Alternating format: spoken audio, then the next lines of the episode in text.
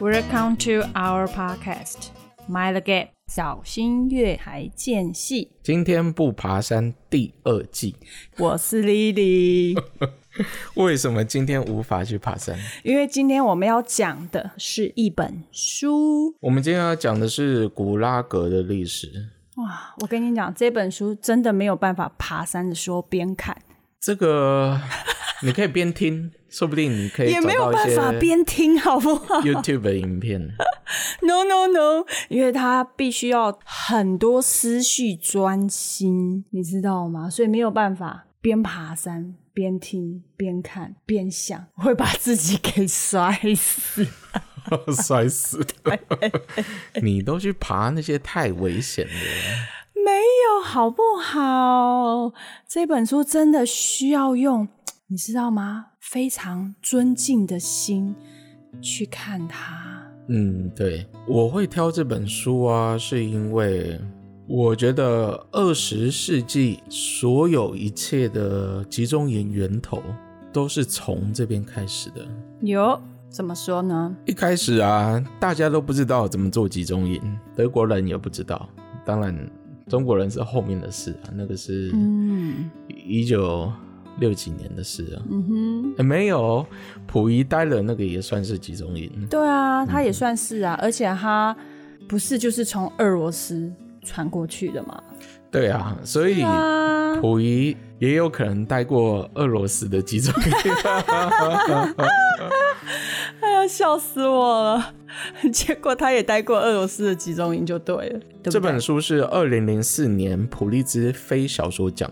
嗯，那古拉格它是一个苏联集中营的代名词，他们叫劳改营啊，但其实它就是集中营。嗯但它又跟所谓的德国的集中营或我们现在看到的新疆集中营又有点不不太一太样。一样，嗯对，那我们可以从它身上看到很多共产主义的影子。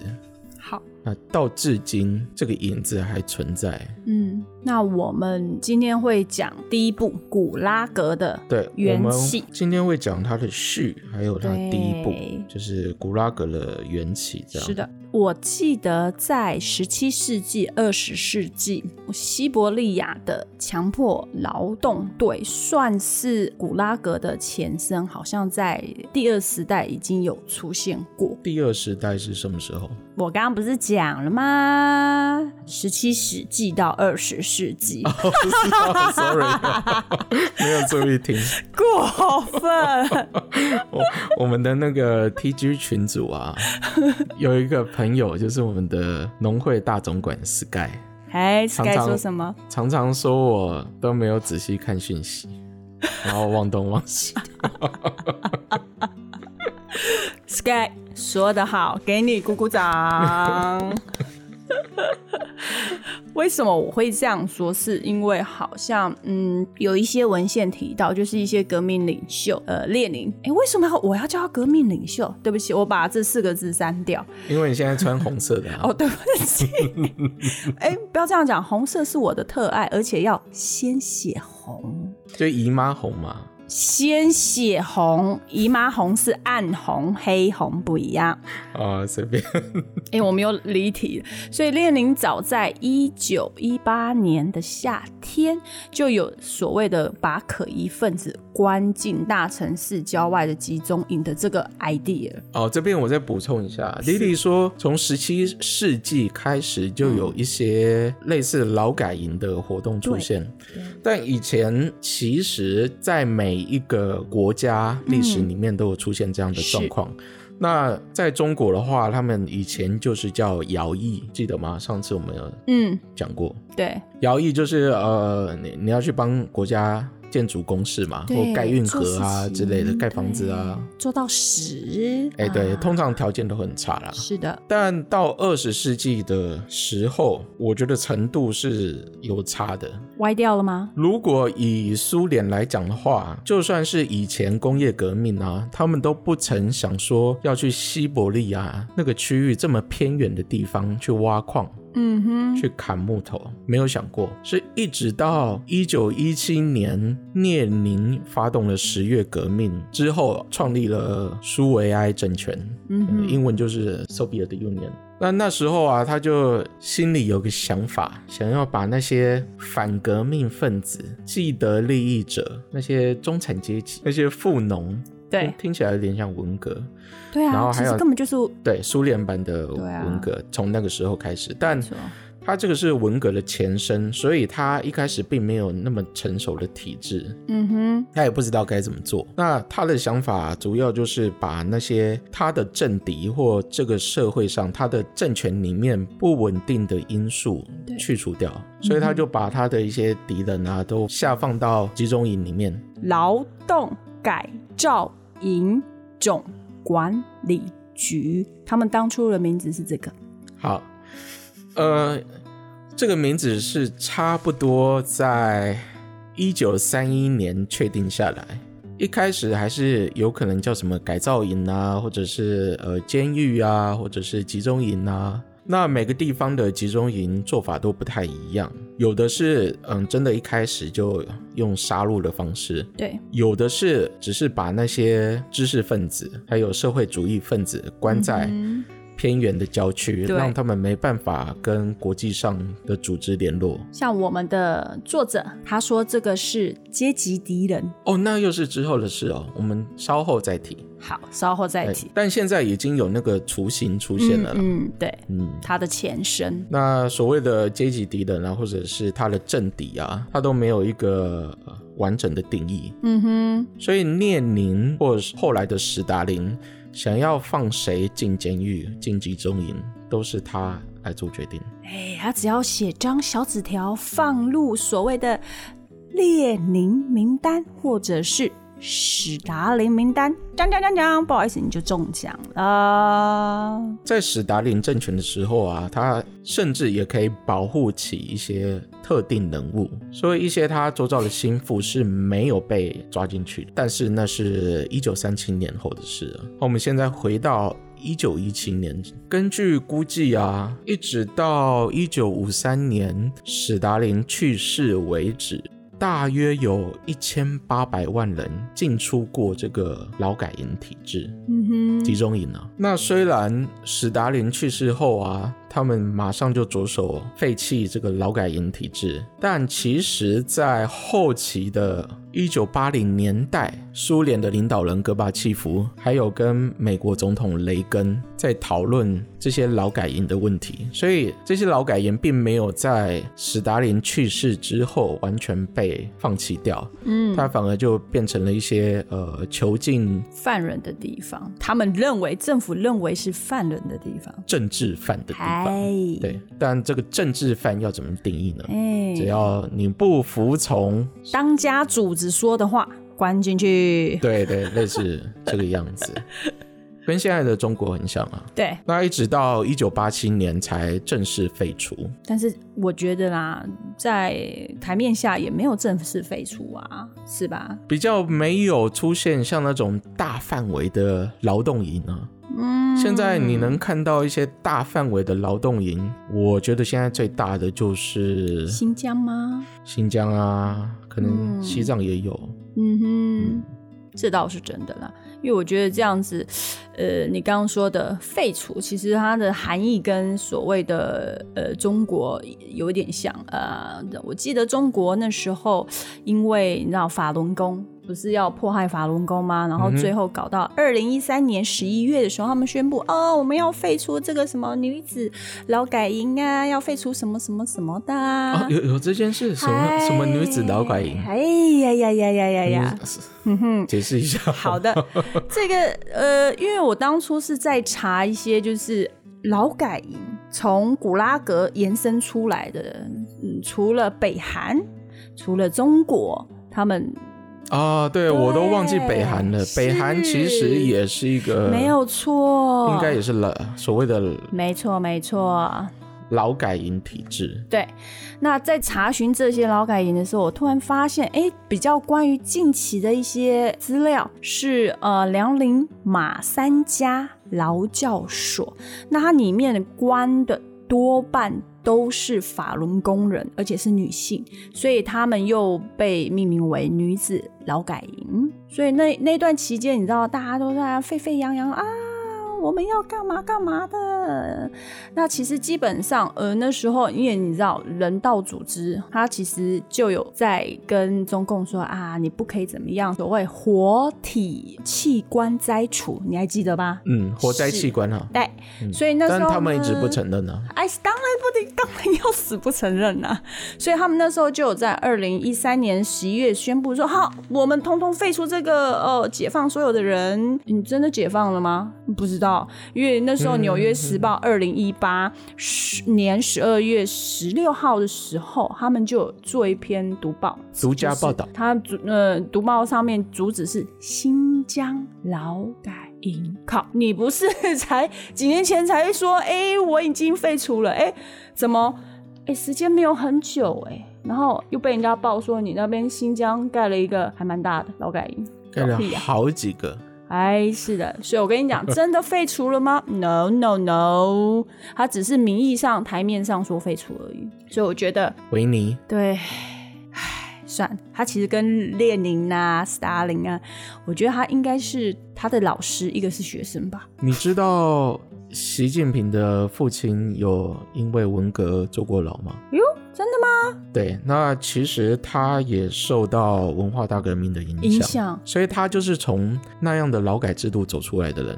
所以又巧推的了是劳改，，巧的是，列宁在沙俄时代也是。差不多有四次进进出出所谓的劳改营，嗯哼，所以那样的背景会形塑一个人的人格。还在二十世纪初啊，嗯哼有比较有趣的是，有一些有名的哲学家或文学家都嗯曾公开支持共产主义，没错或发表了一些言论跟共产主义有关。比如说，那时候美国的哲学家沙特在讨论苏联这件事的时候，嗯哼，他就有说啊，我跟你一样难以忍受那些劳改营，但也一样难以忍受资产阶级报刊每天炒作这个话题。所以那时候其实有很多人都是偏左的。嗯，这本书的作者差不多在两千年的时候吧，他有跟英国伦敦市市长 Kenneth Robert Livingstone 聊过天。他跟这个作者表示说：“没错，纳粹是很邪恶，但是苏联只能说是偏差。”嗯，就一直到二十一世纪，还是有很多人觉得说共产主义是可以接受的。 那我必须要引用这个作者他叫安艾普邦姆，说的一个话，他认为古拉格跟希特勒杀犹太人的意思是一样的，它是只是一种只是字面上不一样的解释，但是实际上是一样的屠杀，屠杀你的精神层面，屠杀你的心灵层面。但是这是我看到后来的一个感想，呃，希特勒大家都会恨死他，任何一个人，任何一个时代。都对他是非常憎恨。可是，哎，很奇怪的是，我们的史达林不一样哦。连到现在哪里不一样？连到现在，甚至于有些人他会去膜拜他的雕像、他的铜像，甚至于像，毛泽东也是啊，哎有什么好奇怪的？连习近平也是啊，哎呦，这就是他们，上教堂那个教堂前面还要挂那个习近平的嗯，画像。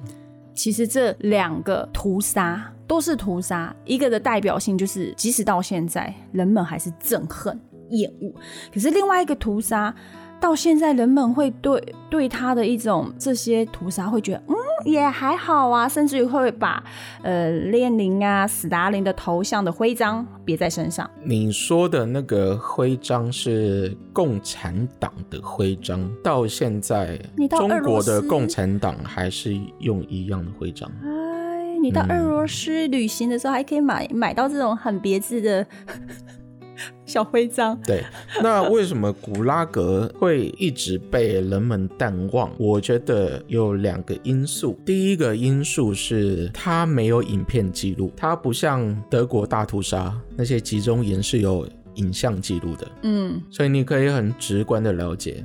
嗯哼，第二点是，它跟德国的种族主义又不太一样，他们针对的敌人随时可以变换的，所以受害的人是范围很广的。对，非常的广，而且一开始他们也并不是为了屠杀而设立集中营，嗯差不多在一九二九年之后，他们的集中营就开始转化为劳改营。那共产主义会这么有吸引力，是因为他们其中一个思想就是社会正义、人人平等。那跟纳粹鼓吹的种族主义不跟一样优越主义听起来有吸引力多了。哼，因为那时候啊，基本上就是一些农民啊，虽然听起来好像是在给无产阶级带来很多好处，但其实不是。在一九一七年苏联成立之后啊，连一般老百姓都要去劳动局登录，嗯，哼哼，做身份 证嘛，呃，国家要派呃劳动任务给你啊。啊，那就是做身份证啊啦、所以后来对于劳改营的工人跟一般人民的界限开始变得模糊。就算你不进劳改营，你还是要帮国家做事。嗯，因为它就是一种吃大锅饭的体制，也就是在差不多我们在讲溥仪的时候，一九五九年发生的大跃进。大跃进你记得吗？那时候就是大家都在炼钢，对然后吃大锅饭，是的，做集体农场。没错，嗯，那因为大家都平等，你不管做的多做的少，你是的拿到的东西都一样，没错，所以就造成很多生产力下降的问题。嗯那其实，在中国大跃进发生之前，一九三零年左右的俄罗斯哼，嗯哼，也因为如此发生过大饥荒。嗯，所以，基本上我们在看这个历史脉络的时候，中国是在复制苏联的历史进程。嗯哼，那我觉得毛泽东不会不知道这个事情。所谓的大跃进或文化大革命，对，只是他斗争的工具而已。他是嗯不管其他人死活的。不是一直都这样子吗？他一开始欺骗大众说的什么人人平等啊、嗯哼社，会正义啊那些嗯，共产党的那一套嗯，说辞哦，都是假的。我刚看了一下文献，列宁他是一九二四年逝世，然后我们斯大林掌权。那在一九二八年的时候，斯大林推动第一个五年计划耶，哎，这个五年计划啊，他们是希望他们在五年内工业产量要提升百分之二十。那我们之后会提到一些人物，嗯促使这个五年计划诞生。好的，这很有趣的地方。嗯，但我不确定这一集会不会讲到，。呃，没有，没有那么 快不是第一集就是第二集 啊。嗨嗨嗨！我觉得有趣的是啊，嗯，因为你看列宁死了哈，我们不要理他。那对啊，他他其实死的很快啦，嗨，所以他他的戏份不多。嘿对，那后来集中营它有自己的演变啊，一九二零年代的集中营啊，主要是要关押政治犯为主。 对，嗯，那时候啊，列宁的主要敌人就是那些不愿意参加革命的人，还有列宁所属的党派是布尔什维克。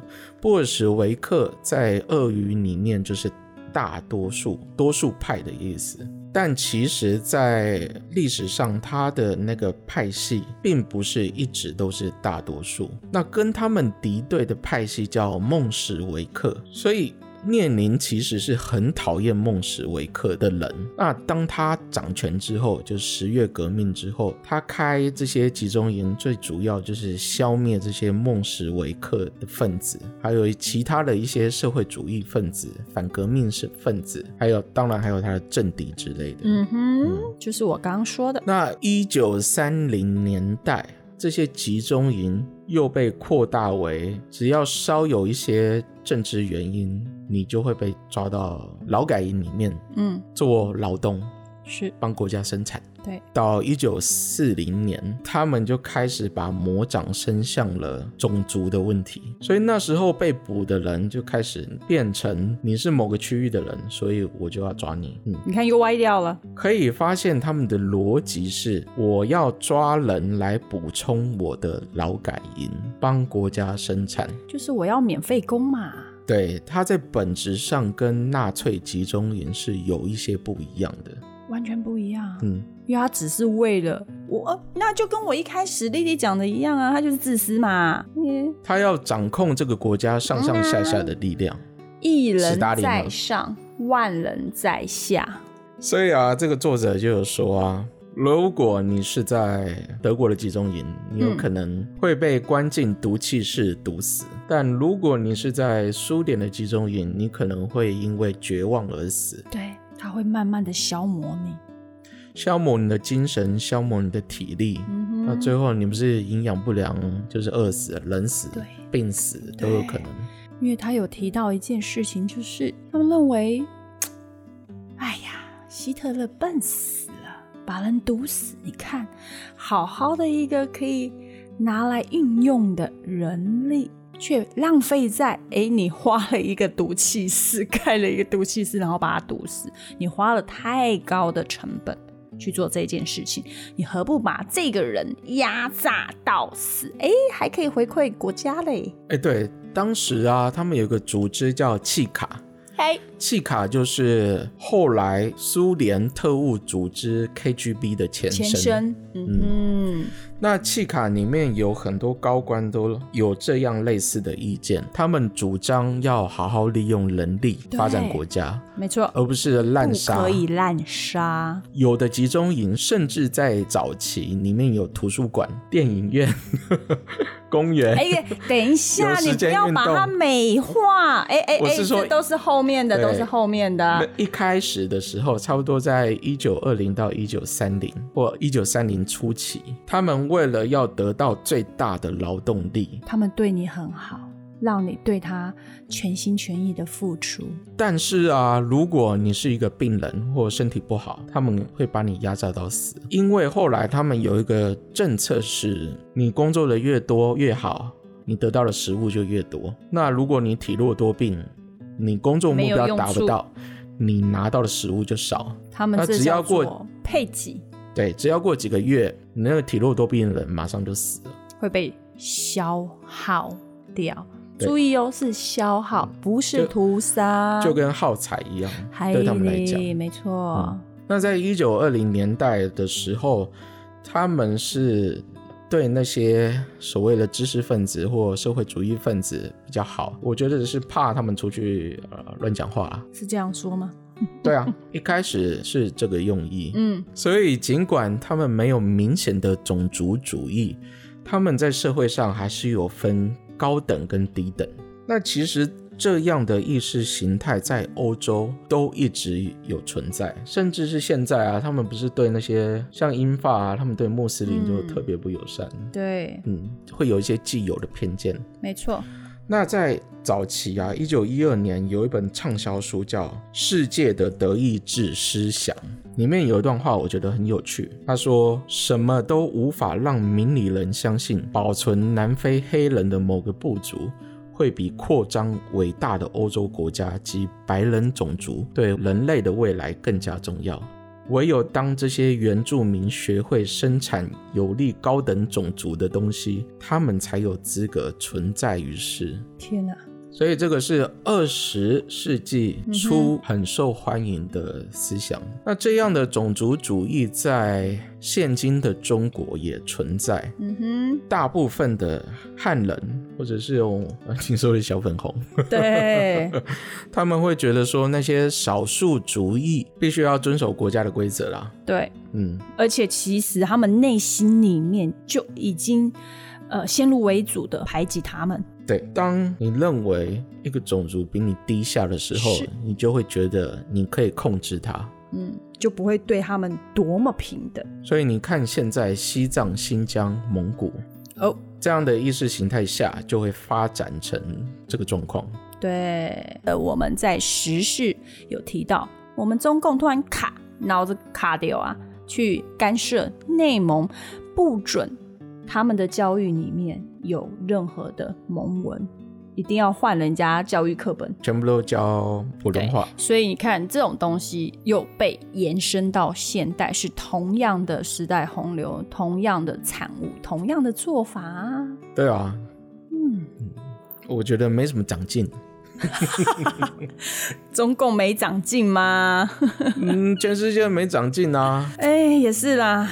在思思想上没什么长进，我觉得。我真的觉得人类对于不同的事物都有先入为主的观念。希特勒啊，在他的自传《我的奋斗》里面就有说啊，他形容那些犹太人是腐尸上的小蛆， 觉得必须要割掉。那就跟我们习近平、毛泽东的概念不都一样吗？好，有一点在当初反送中里面有出现，北京政府称那些在街上游行的香港青年为蟑螂，对，所以这样的逻辑是很类似的。嗯哼，那列宁跟史达林怎么去称他们不喜欢的坏分子呢？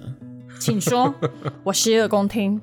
听众听到了应该会傻眼， 会暴啊，动。反正就差不多是那个样子嘛。说他们是社会的污染源啊，是毒素啊，嗯必须清除干净的脏东西。那纳粹是把犹太人跟害虫、寄生虫、传染病这些画上等号。那有一个比较有趣的是，我额外查到的是，当时啊，纳粹有做一些。文宣来攻击苏联，他说苏联十月革命那些革命都是由犹太人赞助跟控制的，嗯，那这样的想法被称为犹太布尔什维克主义。一定要加个“犹太”两个字就对了。哦他们就很讨厌犹太人啊。其实这样的想法至今还存在哦。嗯哼，就我们会有一些阴谋论啊，觉得说啊是犹太人控制这个世界， 对那些银行家都是犹太人，那些巨富都是犹太人。对，没错。嗯， 就到过了一百年还是这个样子。对啊，真的是没长进啊！所以，共产党或者是这些极端政权，一般的做法就是，当他如果讨厌一个团体或个人，他嗯哼们都会把他们的 image 连接到负面的东西上。好，我们今天这个部分就是讲这本书的序，我再讲一次。我们在讲的这本书叫《古拉格的历史》，作者是安·艾普邦姆。那这本书是二零零四年普利兹非小说奖的得主，有兴趣的人可以去买来看，因为它里面有大量的细节是我们没办法在节目上仔细说清楚的。哇，我看说完了应该都天黑了吧？好了，下一次我们就会从这本书的，第一部，它总共有几部？嗯哇哦，三部它还是总四部？共有它总共有三部。那这本书的话有两本，分上下。那总哎共的话，看起来很厚哦。嘿，总共的话有三部，第一部可能会分两集。呃，这个历史背景是这样啦，一九二九年差不多是，你要现在讲吗？No No No No No，没有没下一有没次有，我是下在一讲次别的东西。哦一九二九年差不多是全世界大萧条的时期，靠，再讲下嗯去、不要啦，你等到第一步再讲。我跟你讲，这一集讲下去，我们今天两个不用下班，而且光续没有，我们我们等一下还要再就可讲第一章啊，第一 部。好了，记得订阅我们的频道跟我们的 IG。是非常感谢听众，好，下次见，拜拜。拜拜。